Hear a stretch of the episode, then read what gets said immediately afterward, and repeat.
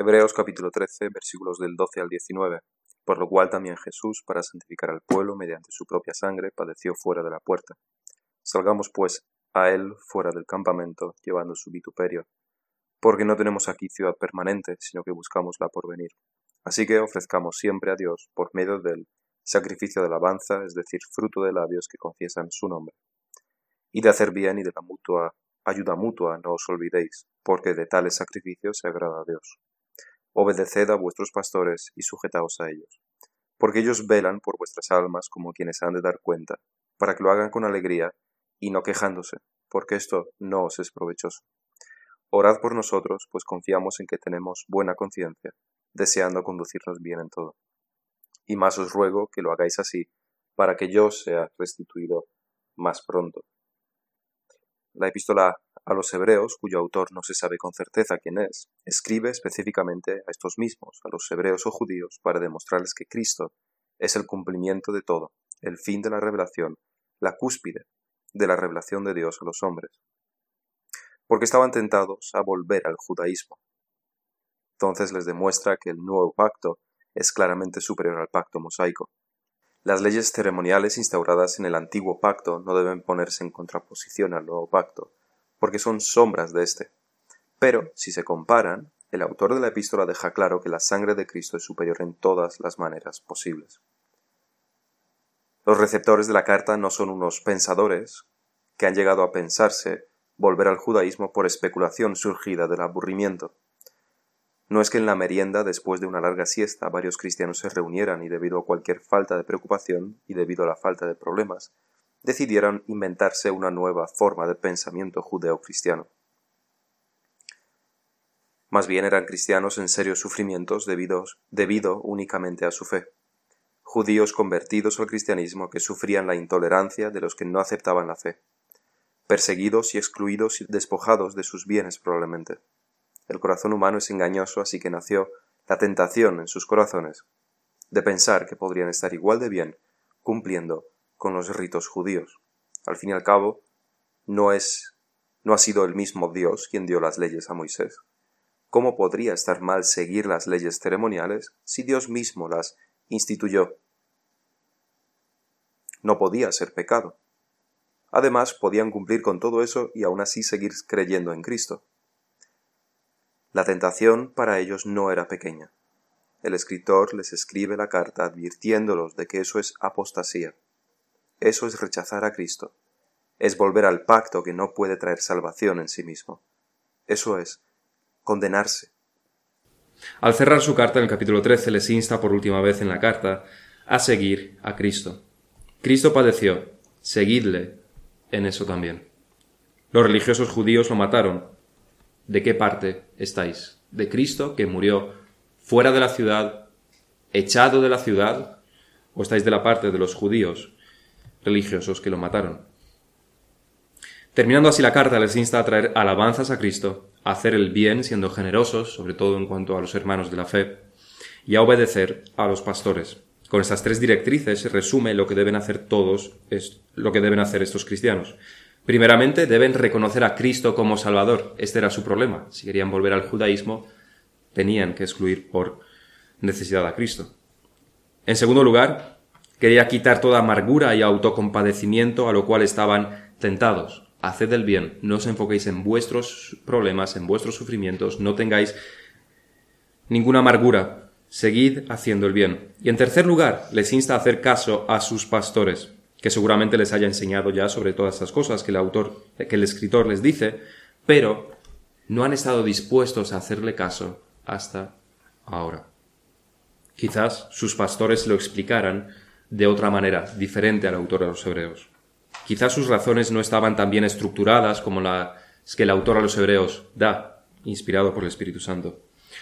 Pero definitivamente les enseñó sobre ello, y ellos no hicieron caso y de ahí que haya tenido que intervenir el autor de los hebreos, lo cual una vez más nos indica que podía haber sido el apóstol Pablo, alguien con suficiente autoridad para que, aunque no estaban haciendo caso a sus pastores, alguien con suficiente autoridad les escribió esto y debían hacer caso. Podemos generalizar el problema. Podemos generalizarlo en el sentido de que al fin y al cabo ocurría Lo que ocurría es que no prestaban atención a lo que su pastor les estaba diciendo. Sus pastores les, estaban diciendo de que no podían abandonar el culto cristiano, de que no podían volver a los rituales, los ritos judíos, no podían. Pero ellos no querían escuchar debido a sus intereses propios, debido a que no se fiaban por completo. En cualquier caso, no se sujetaban a sus pastores, no hacían caso. Y eso iba a provocar una división en la iglesia. Por eso se les dice, obedeced a vuestros pastores y sujetaos a ellos. En medio del sufrimiento, se vieron tentados a desobedecer a sus pastores. Y nosotros, en nuestro siglo XXI, nos vemos tentados a hacer lo mismo, pero, pero por razones bastante diferentes. Y es que somos el resultado de varios cientos de años de cocción anti-autoritaria. Comenzó básicamente con el movimiento intelectual de la Ilustración, donde la razón es el último estándar, el estándar superior, y no cualquier otra autoridad, especialmente no Dios. Esto llevó a la Revolución Francesa, un movimiento antiautoritario cuya rebelión fue primeramente contra Dios. No nos vamos a someter a Dios. Revolución Francesa. De eso se derivó la desobediencia a los reyes, etcétera, etcétera.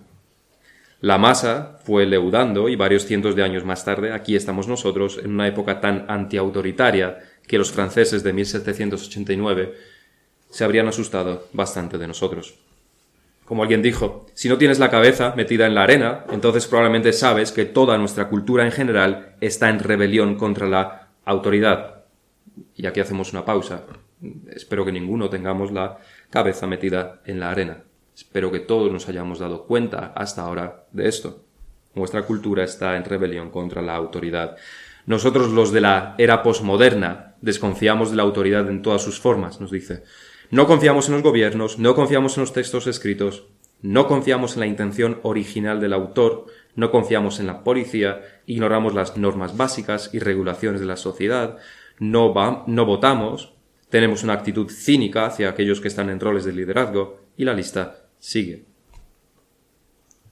No creamos que esto siempre fue así, que la cultura siempre ha sido tan antiautoritaria como lo es en nuestros días. Para nada. Hace 50 años era impensable.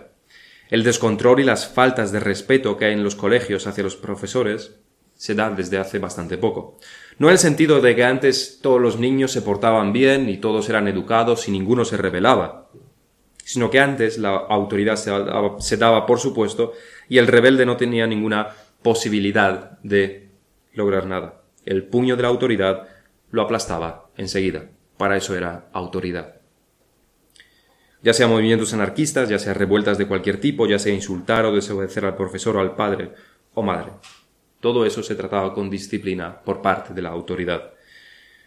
Lo que no hubo hasta ahora hubo rebeldes, pero lo que no hubo hasta ahora es una aceptación por parte de lo que debería ser la autoridad de que no hay autoridad. Así que las mismas personas que deberían ser la autoridad reconocen que ellos no tienen ninguna autoridad. Ahora los padres son los amigos de sus hijos.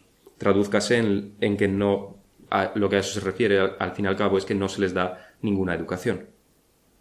Los profesores son compañeros de sus alumnos. Tradúzcase en que tienen que andarse con pies de plomo para no enfadar a sus alumnos o pedirles demasiado por si acaso se enfadan con ellos.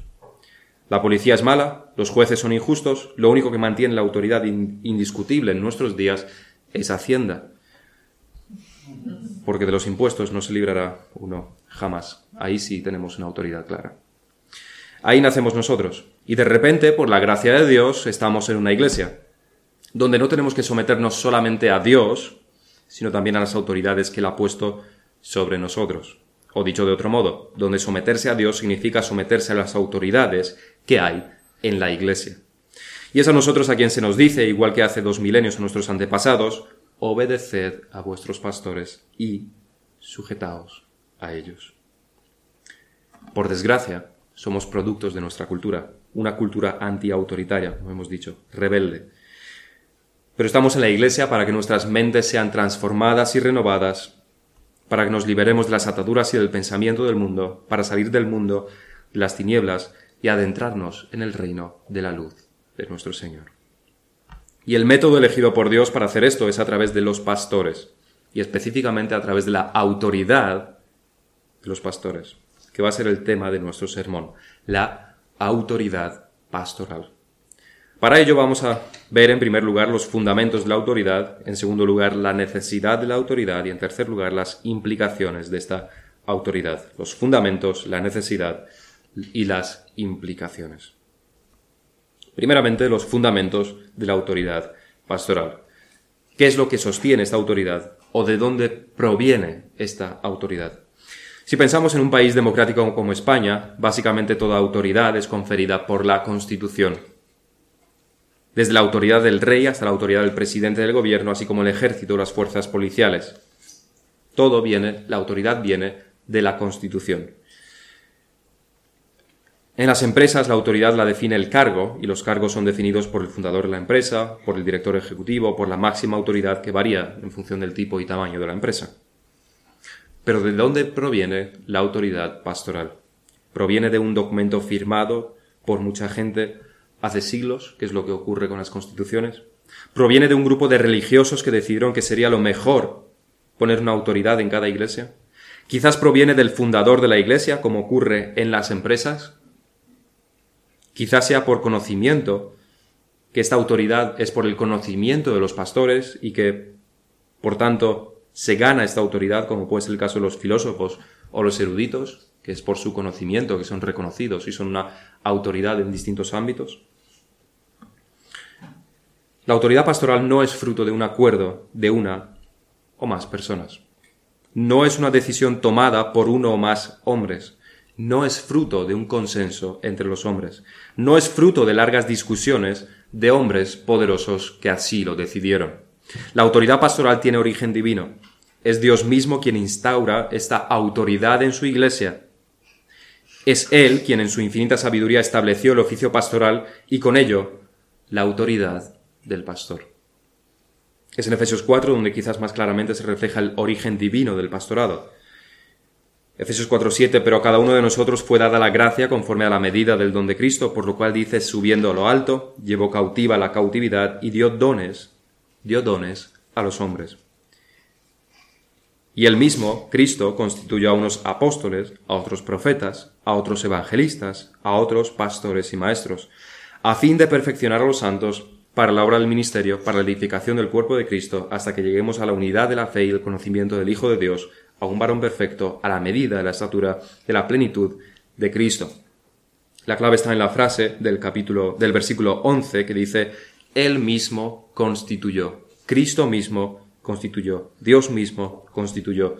No se constituyeron solos, ni una persona externa, hombres los constituyeron, Dios mismos constituyó. Y ciertamente los pastores están elegidos por la congregación, pero es igual que el presidente de gobierno que es elegido por la ciudadanía. No hay que confundir el oficio con la persona. El oficio lo establece Dios, las personas las establece la Iglesia. Aunque, en este sentido, se puede decir que también Dios ha elegido las personas a través de la Iglesia. Una Iglesia que está sometida a Dios, a la voluntad de Dios. También en Hechos 20-28 el apóstol Pablo exhorta a los pastores con las siguientes palabras. Por tanto, mirad por vosotros y por todo el rebaño en, en que el Espíritu Santo os ha puesto por obispos para apacentar la iglesia del Señor, la cual él ganó por su propia sangre. El Espíritu Santo os ha puesto por obispos, no vosotros mismos. Tampoco les da la, tampoco dice que las iglesias los han elegido, aunque ha sido ciertamente así. Pero detrás de todo eso ha sido el Espíritu Santo. El apóstol Pablo nos ayuda a entender un poco más el oficio de pastor o anciano en 1 Timoteo 5, donde dice 5.17, los ancianos que gobiernan bien sean tenidos por dignos de doble honor, mayormente los que trabajan en predicar y enseñar. La autoridad del oficio de pastor, oficio pastoral, es intrínseca al oficio. Aunque nuestra sociedad tenga alergia a las jerarquías, Dios ha determinado que así debe funcionar el mundo en todas las áreas a través de jerarquías. Desde las jerarquías de los ángeles a la jerarquía familiar, a la jerarquía de un país, todo funciona a través de jerarquías y así lo ha querido Dios. Ciertamente puede haber abuso de la autoridad por estas jerarquías, pero eso solo nos dice algo sobre la pecaminosidad del hombre, no sobre los planes de Dios en cuanto a esto, al orden del mundo. pastores o ancianos u obispos para gobernar y el resto de miembros de la Iglesia. Los diáconos no gobiernan, no tienen autoridad, por lo menos no espiritual. Pero esta es la jerarquía que existe en la Iglesia. Pastores o ancianos u obispos para gobernar y el resto de miembros de la Iglesia. En Romanos 13 el apóstol da instrucciones claras con respecto a las autoridades de la época y recordemos que en esa época además había más bien poca democracia. Uno podría justificar lógicamente que porque no era una democracia, entonces, entonces Dios no es aquel que ha puesto las autoridades en ese tiempo, todo eso y todo lo que uno pueda querer decir. Y el apóstol Pablo, inspirado por el Espíritu Santo, dice, sométase toda persona a las autoridades superiores, porque no hay autoridad sino de parte de Dios, y las que hay por Dios han sido establecidos. De modo que quien se opone a la autoridad, a lo establecido por Dios resiste, y los que resisten acarrean condenación para sí mismos.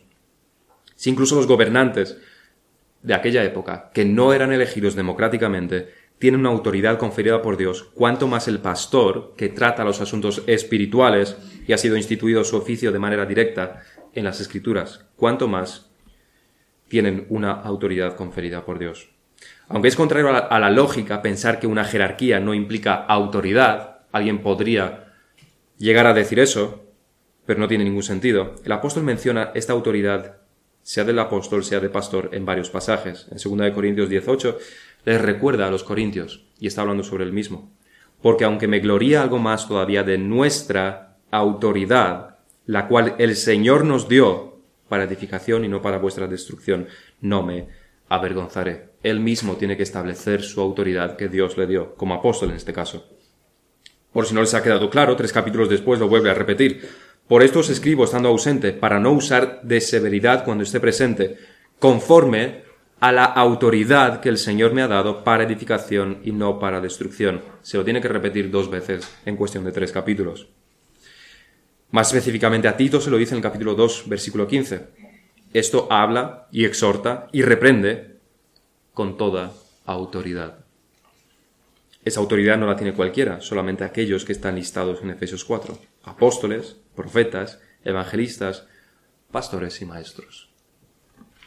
Por tanto, esta autoridad es conferida a los pastores por Dios mismo. No es una invención humana, no es una autoproclamación de ningún tipo. Dios mismo es quien da autoridad al oficio pastoral por tanto, al pastor.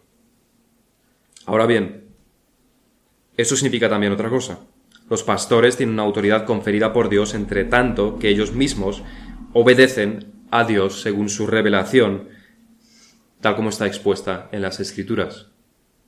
La autoridad de los pastores nunca es absoluta, sino siempre derivada. En cualquier cosa, el que el pastor esté incumpliendo la escritura con limpia conciencia debe rechazarse su autoridad. Eso es lo que permitió a los reformadores separarse de la Iglesia romano-católica. Ellos estaban desobedeciendo la escritura, obrando en contra de la escritura, por tanto los cristianos no tenían ninguna obligación de obedecer, más bien tenían la obligación de desobedecer en ese, en ese asunto. Por otro lado, que esto nos sirva como excusa para poner trabas a la autoridad pastoral. Recordemos cuál es nuestra cultura, cómo es nuestro corazón, que estamos inclinados a ir en contra de la autoridad. Por tanto, estamos inclinados a desobedecer cuando nos parece que el pastor no tiene razón o simplemente va en contra de nuestros intereses. Pero la desobediencia no está justificada si el pastor parece, nos parece que no tiene razón. Deberíamos tener tanto cuidado con la desobediencia como los países normales lo tienen con las bombas nucleares. No es un juego, no es un arma que podamos utilizar cada vez que el pastor nos llama la atención. No hay vuelta atrás, no es algo que se pueda tomar a la ligera. Solamente en el caso de que los pastores atenten de manera clara contra la escritura, se debe con limpia conciencia desobedecer. Pero si no se atenta de manera clara, el deber de los miembros es otro. Obedecer. Obedeced a vuestros pastores y sujetaos a ellos. A partir de los textos que hemos leído podemos sacar varios aspectos de esta autoridad de los pastores. Primeramente, uno de los aspectos es la de la autoridad pastoral, es decir, algo para lo cual los pastores deben usar su autoridad. Esa autoridad es para gobernar. Es lo que Pablo le mencionaba a Timoteo. Los ancianos que gobiernan bien deben gobernar. En el diccionario gobernar se define de las siguientes maneras. Primeramente es mandar con autoridad o regir algo. En segundo lugar, dirigir un país o una colectividad política. Tercer lugar, guiar y dirigir. Cuarto lugar, manejar a alguien, ejercer una fuerte influencia sobre él. Si queremos utilizar el símil en el cual la iglesia es un cuerpo, los pastores, en este caso, son la cabeza. Son aquellos que guían y dirigen a la congregación al resto del cuerpo. Son los que definen por dónde ir y qué hacer a nivel espiritual, idealmente. Relacionado con esto también está el aspecto de la supervisión. Uno de los sinónimos de pastor es anciano y otro de los sinónimos es obispo, que significa supervisor, literalmente, si lo traducimos literalmente. Obispo es la palabra que Pablo usa en Hechos 20-28. Supervisor. Dios ha puesto a los ancianos, a los pastores, como supervisores sobre la iglesia, encargándose de que, de que la iglesia, es decir, cada uno de los miembros, cumpla con aquello que Dios requiere de sus hijos. Esto elimina cualquier posibilidad de contestaciones como no te metas en mi vida o no te incumbe lo que yo haga que se le pueda hacer al pastor. Es que para eso es el pastor. Es que para eso estás en una iglesia. Es que para eso te llamas cristiano a ti mismo. En tercer lugar, debemos observar que esta autoridad no se limita solo al púlpito. Esta autoridad persigue al pastor en todos sus ámbitos. Esa autoridad pastoral no se limita a la predicación, sino que quizás con más fuerza aún se utiliza fuera del púlpito. Esto habla y exhorta y reprende con toda autoridad, le decía Pablo a Tito. Y estoy más inclinado a creer que no se está refiriendo a la predicación, sino a lo que ocurre fuera del púlpito. Al fin y al cabo no dice esto predica, sino esto habla.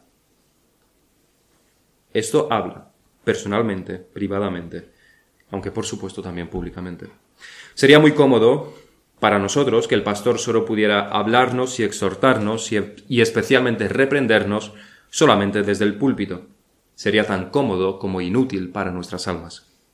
Es necesario que algunas cosas se nos digan en privado, porque así no hay posibilidad de evadir la reprensión. Así que, para concluir este punto, primeramente la autoridad del oficio pastoral la confiere Dios mismo y es una autoridad delegada que emana de Dios. El pastor tiene autoridad siempre que se sujete a las escrituras, y esta autoridad tiene varios aspectos. Gobernar, supervisar, y no se limita únicamente al púlpito, sino también a la exhortación y la reprensión privada, con toda autoridad. En segundo lugar, vamos a considerar la necesidad de la autoridad pastoral. Decíamos que aunque el oficio de pastor no ha sido una decisión pragmática tomada por unos hombres sabios, no por eso deja de ser útil la figura del pastor. Dios sabía muy bien por qué instauraba este oficio. Hay un porqué del oficio pastoral y hay un porqué de su autoridad. Vamos a ver por qué es así. El porqué de la necesidad de la autoridad pastoral. Primeramente, el oficio de pastor puede ser considerado como fundamental para la iglesia local. Es fundamental para la iglesia local. Al fin y al cabo, ¿qué es una iglesia local? ¿Cómo definimos el concepto de iglesia local? ¿Son unos cuantos cristianos que se reúnen en más o menos número? ¿Son una masa de cristianos que se reúnen con el propósito de adorar a Dios? Aunque hay excepciones, esa no debe ser la regla. Una iglesia no puede ser solamente una masa uniforme, no puede ser una masa uniforme de cristianos, por muy cristianos que sean. Dios ha instituido una jerarquía en la iglesia. Pablo le dice a Timoteo que una de sus tareas es constituir pastores en Éfeso. Lo mismo le dijo a Tito. Esta es su tarea, para que las iglesias sean conforme al designio de Dios. Podemos pensar en términos políticos. Un trozo de tierra sin gobierno, ni ejército, ni nada de eso puede ser considerado una nación por mucha gente que haya ahí y que se autodefinan como país. ¿Reconoceríamos eso como un país? Si no tienen gobierno ni ninguna autoridad? La respuesta es que no. Nuestra confesión de fe dice lo siguiente, una iglesia local, reunida y completamente organizada de acuerdo a la mente de Cristo, está compuesta por oficiales y miembros. Y los oficiales designados por Cristo para ser escogidos y apartados por la Iglesia, así llamada y reunida, para la particular administración de las ordenanzas y el ejercicio del poder o el deber, que Él les confía, o al que les llama para que continúen hasta el fin del mundo son los obispos o ancianos y los diáconos. Se nos recuerda aquí en nuestra confesión que una iglesia local está constituida por oficiales por un lado y miembros por otro. Ni una iglesia solo con oficiales, ni una iglesia sin estos oficiales. Además, se nos recuerda también que es una de las cosas, que una de las cosas que debe hacer, que debe haber en una iglesia local es la, es la administración de las ordenanzas, es decir, la Santa Cena y el bautismo. ¿Y quién administra estas cosas? ¿Quién tiene el poder, la autoridad para hacer estas cosas? Nos lo dice la confesión, los pastores. Por tanto, no solamente a nivel constituyente los pastores son necesarios, sino también a este nivel práctico. Los pastores son uno de los fundamentos de la iglesia local. En segundo lugar, los pastores y su autoridad son necesarios para la unidad doctrinal, o podemos llamarlo también defensa de la verdad o pureza doctrinal. Esto no quiere decir que los miembros de una iglesia no sean responsables, que no seamos responsables de defender la verdad. Todos somos responsables de defender la verdad. porque la fe es individual y debemos estar constantemente en guardia en relación al contenido de la fe. Pero, por otro lado, el gran peso recae sobre el pastor. Igual que en el fútbol, básicamente todos los jugadores tienen que preocuparse de que no les encaje ningún gol. Pero si llega a ocurrir, a quien se mira más, a quien se echa la culpa, podríamos decir, más que a nadie, es al portero. Más todavía ocurre en la iglesia. Eso es lo que Pablo recalca en Efesios 4, que leíamos, el texto que leíamos antes. De manera positiva nos dice que esos dones que Dios dio a la Iglesia, entre ellos los pastores, que son, son para llegar a la unidad de la fe y del conocimiento. Para esto son los pastores, para llegar a la unidad de la fe. Esa es la tarea definida de manera positiva. De manera negativa nos dice que son para que dejemos de ser niños fluctuantes llevados por cualquier viento de doctrina. Ese aspecto tanto de enseñanza de la verdad como de guardián de la verdad lo tenemos en Tito I, donde dice que el anciano debe ser retenedor de la palabra fiel tal como ha sido enseñada, para que también pueda exhortar con sana enseñanza y convencer a los que contradicen. La autoridad pastoral también es necesaria para la resolución de diferencias de opiniones que indudablemente surgen en una iglesia. Me refiero a opiniones aquí más o menos importantes. Esta es la aplicación del aspecto de gobierno. Opiniones. La Iglesia es un cuerpo y el deber que tenemos es funcionar como un cuerpo. Pero sabemos que no somos todo lo que se esperaría de un cuerpo. Venimos de culturas diferentes, de contextos diferentes, de países diferentes. Hemos tenido una educación diferente y unas vidas diferentes. Es imposible que no surja diversidad de opiniones entre nosotros. Las hay incluso en una familia, donde la única diferencia es el carácter y la personalidad de cada uno. Cuanto más estas diferencias van a surgir en una iglesia. Así que hay diferencia de opiniones sobre cosas que tienen que ver más con el orden, con el sentido común, en general, la manera que podríamos decir de hacer iglesia. Diversidad de opiniones. Una persona que nos visitó me, me, comentaba a mí algunas cosas que él haría diferente, sobre que si las luces, que si ponerse en pie en ciertas partes del culto y otras cosas. No hay nada intrínsecamente malo en lo que dijo, solo que eran opiniones que se las podría haber guardado si hubiera tenido un poco más de sabiduría. Preguntas como ¿y por qué empieza a las once y no antes? ¿Y por qué hay café y pasteles? ¿Y por qué hay una lectura adicional? La respuesta a todo esto es porque el que gobierna así lo ha establecido utilizando su autoridad conferida por Dios como pastor en materia también de opiniones. Aparte de que no lo ha definido de manera tiránica.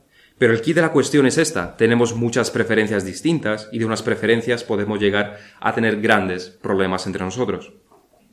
La única manera de que tengamos paz y unidad, y esto es en la familia y en el trabajo y en la iglesia y en la sociedad, es que tengamos unas normas impuestas por la autoridad y respetarlas.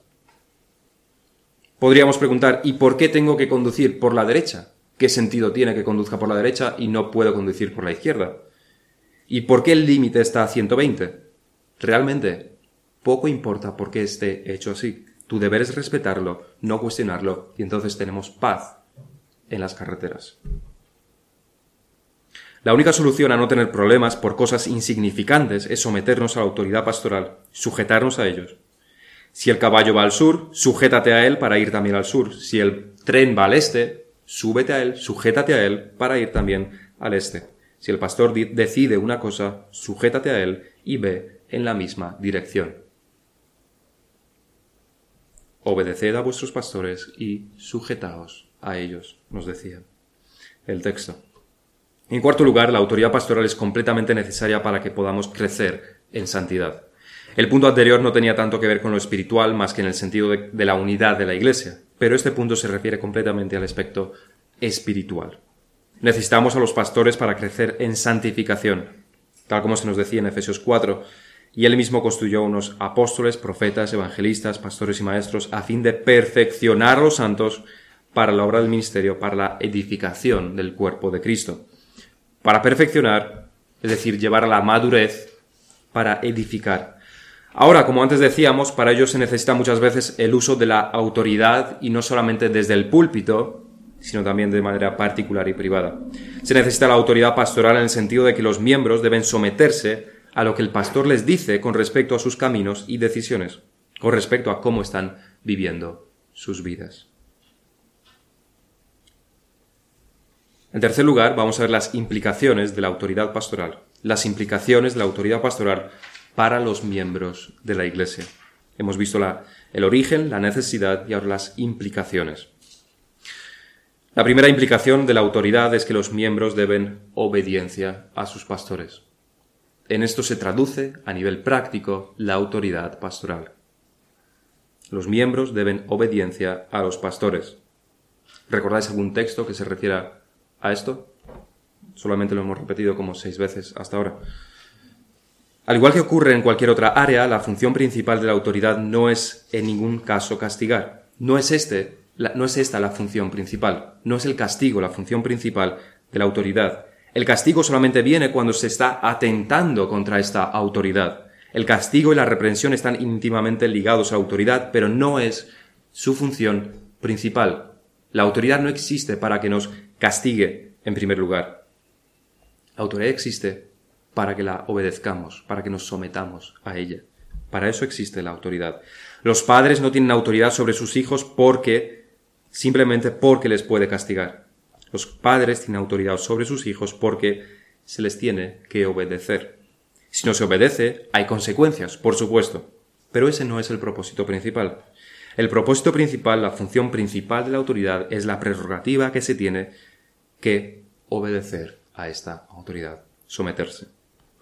El pastor, al igual que un padre, al igual que la policía, ejerce esta autoridad de manera positiva principalmente, no solamente de manera negativa a través del castigo.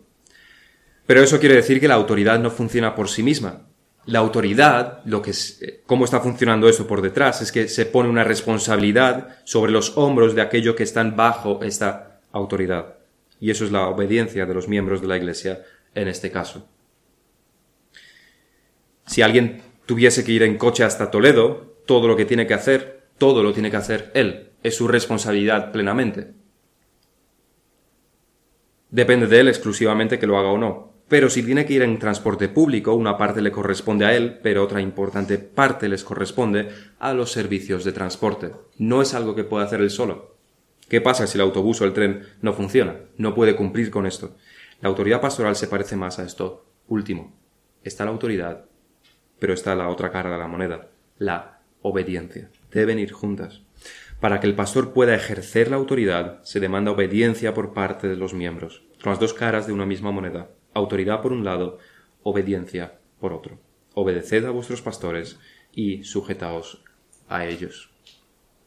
La segunda implicación de esta autoridad pastoral es que aquello que él dice, o demanda, o sugiere, no puede ser tomado como una opinión más, o como un simple consejo. Si estamos en un pelotón entrenando en el ejército, y un compañero viene y nos sugiere correr más erguidos, porque si no nos dolerá el cuello, ese consejo lo podemos tomar o dejar sin ninguna consecuencia, más allá de que nos podría doler el cuello o no. Pero no tenemos ninguna obligación de atenderlo. Pero si es el cabo o es el sargento el que ordena correr más rápido, eso ya no es un consejo, no es solamente una opinión que podemos dejar o tomar. Eso es una orden que hay que acatarla debido a la autoridad del superior. No es una guerra de opiniones lo que el pastor hace cuando llama a alguien al despacho o predica sobre ciertas cosas desde el púlpito. No es su opinión. Es lo que nuestra autoridad demanda de nosotros. No es una opinión más. Vivimos en una época posmoderna relativista. Todo en nuestra época son opiniones. Todo se puede ver desde otra perspectiva. Todo es más complejo de lo que podría parecer a, a simple vista. Todos son enredos y más enredos. Nadie tiene la verdad, son solamente opiniones. Opiniones que curiosamente sirven para que nunca cumplamos con aquello que la autoridad sugiere, requiere de nosotros. Si el hijo está haciendo los deberes de matemáticas, cuando los padres se van de casa y le dicen que termine sus deberes antes de salir a jugar con sus amigos, y cuando los padres vuelven, al niño le quedan deberes de lengua, dirá que es que claramente te referías solamente a los deberes de matemáticas, porque estaba con el libro de matemáticas, no sabía que te referías a todos mis deberes, a los de lengua también. Un castigo le debería caer de manera tan limpia y rápidamente como una guillotina francesa, en ese caso. Todo el tema de las opiniones y la nebulosa que se forma sobre todo lo que dice el pastor no es más que inmadurez al fin y al cabo. Nos lo esperamos de un niño de cinco, seis, siete años. Nos lo esperamos. Pero no de una persona madura. Es falta de entendimiento de qué significa la autoridad cuando se ponen excusas y más excusas y opiniones y se convierte todo en una nebulosa sin sentido. Cuando se hace eso es no haber entendido lo que Dios requiere de ti, porque si haces eso con la autoridad pastoral, lo mismo harás con lo que Dios requiere de ti de manera clara en las Escrituras justificarlo, dar razones para no cumplirlo. Hay otra cosa importante que debemos mencionar en todo esto. Dios ha puesto pastores y maestros no para que nos repitan como papagayos lo que las escrituras dicen. Los pastores están para extraer principios de las escrituras, para dividir correctamente la palabra de verdad, para aplicar principios, para buscar aplicaciones prácticas para nuestras vidas que no están a simple vista en las escrituras. Si lo estuviesen, no necesitaríamos a los pastores. ¿Para qué? Lo cual quiere decir que no se puede decir de lo que me acusas no está en la Biblia, así que no tengo por qué hacerte caso. Si estuviera de manera clara en la Biblia todo lo que tenemos que hacer para todos los casos de nuestras vidas, no necesitaríamos pastores y necesitaríamos además tres vidas para leer esa Biblia. Los pastores están para extraer principios y aplicaciones, y nosotros estamos para escuchar, atender, entender y obedecer aquello que el pastor dice. Si hay un problema entre hermanos, por ejemplo, donde uno de ellos le da una mala contestación a otro, y el pastor, conocedor de los detalles de la situación, requiere disculpas de uno para otro, no se puede venir con no tienes razón, yo no tengo culpa, es que no ha sido así, es que no lo pone en la Biblia, que me tenga que disculpar en este caso el pastor está aplicando un principio. Obediencia. Se requiere obediencia. No es una opinión, no es una sugerencia que te está haciendo un compañero. Debe ser maduro, debe ser un hombre, debe ser una mujer madura, debe ser un cristiano. Debes obedecer a Dios, que nos dice, sorpresa, obedeced a vuestros pastores y sujetaos a ellos. Para concluir, lo expuesto no es un tema raro que puede afectar a alguno de nosotros. No es como una de estas enfermedades raras que solamente se dan en uno por cada 10.000 habitantes o más para ser considerada rara. Más bien, esto es como si hubiéramos estado hablando sobre comida, donde todos deberíamos estar atentos porque todos estamos, todos comemos, a todos nos incumbe. Así que vamos a hacer unas preguntas con respecto a, todo esto. La primera, ¿cuál es tu primera reacción cuando el pastor te llama la atención sobre algo que tú no habías detectado que estabas haciendo mal? ¿Cuál es tu primera reacción? ¿Te pones a la defensiva y no lo aceptas? ¿Pones mil excusas para demostrar tu inocencia? ¿O aceptas la reprensión, meditas en ello, oras sobre ello y lo sigues hablando con el pastor para que el Señor te dé luz sobre el asunto, aunque a primera vista no lo detectes. ¿Cuál es tu primera reacción. Se da por supuesto que si somos cristianos, aunque nuestra primera reacción pueda ser pecaminosa, nos arrepentiremos en un final. La segunda pregunta. ¿Alguna vez has estado tentado a sumergirte en el mundo de las opiniones cuando has hablado con el pastor? En el mundo posmoderno, donde no hay verdad, donde todos tenemos una concepción diferente sobre todo, etcétera, etcétera, etcétera. ¿Entiendes por qué esa actitud es errónea en base a esta autoridad pastoral que hemos estudiado? En tercer lugar, ¿ves la importancia crítica del pastor y su autoridad para tu santificación y crecimiento? Para tu santificación particular, para tu crecimiento particular. Y cómo es a través de la extracción de principios y aplicaciones que el pastor hace, que es a través de esto de donde conseguimos nuestra santificación. Si lo unimos, eso sí, a la obediencia. Vamos a terminar en oración.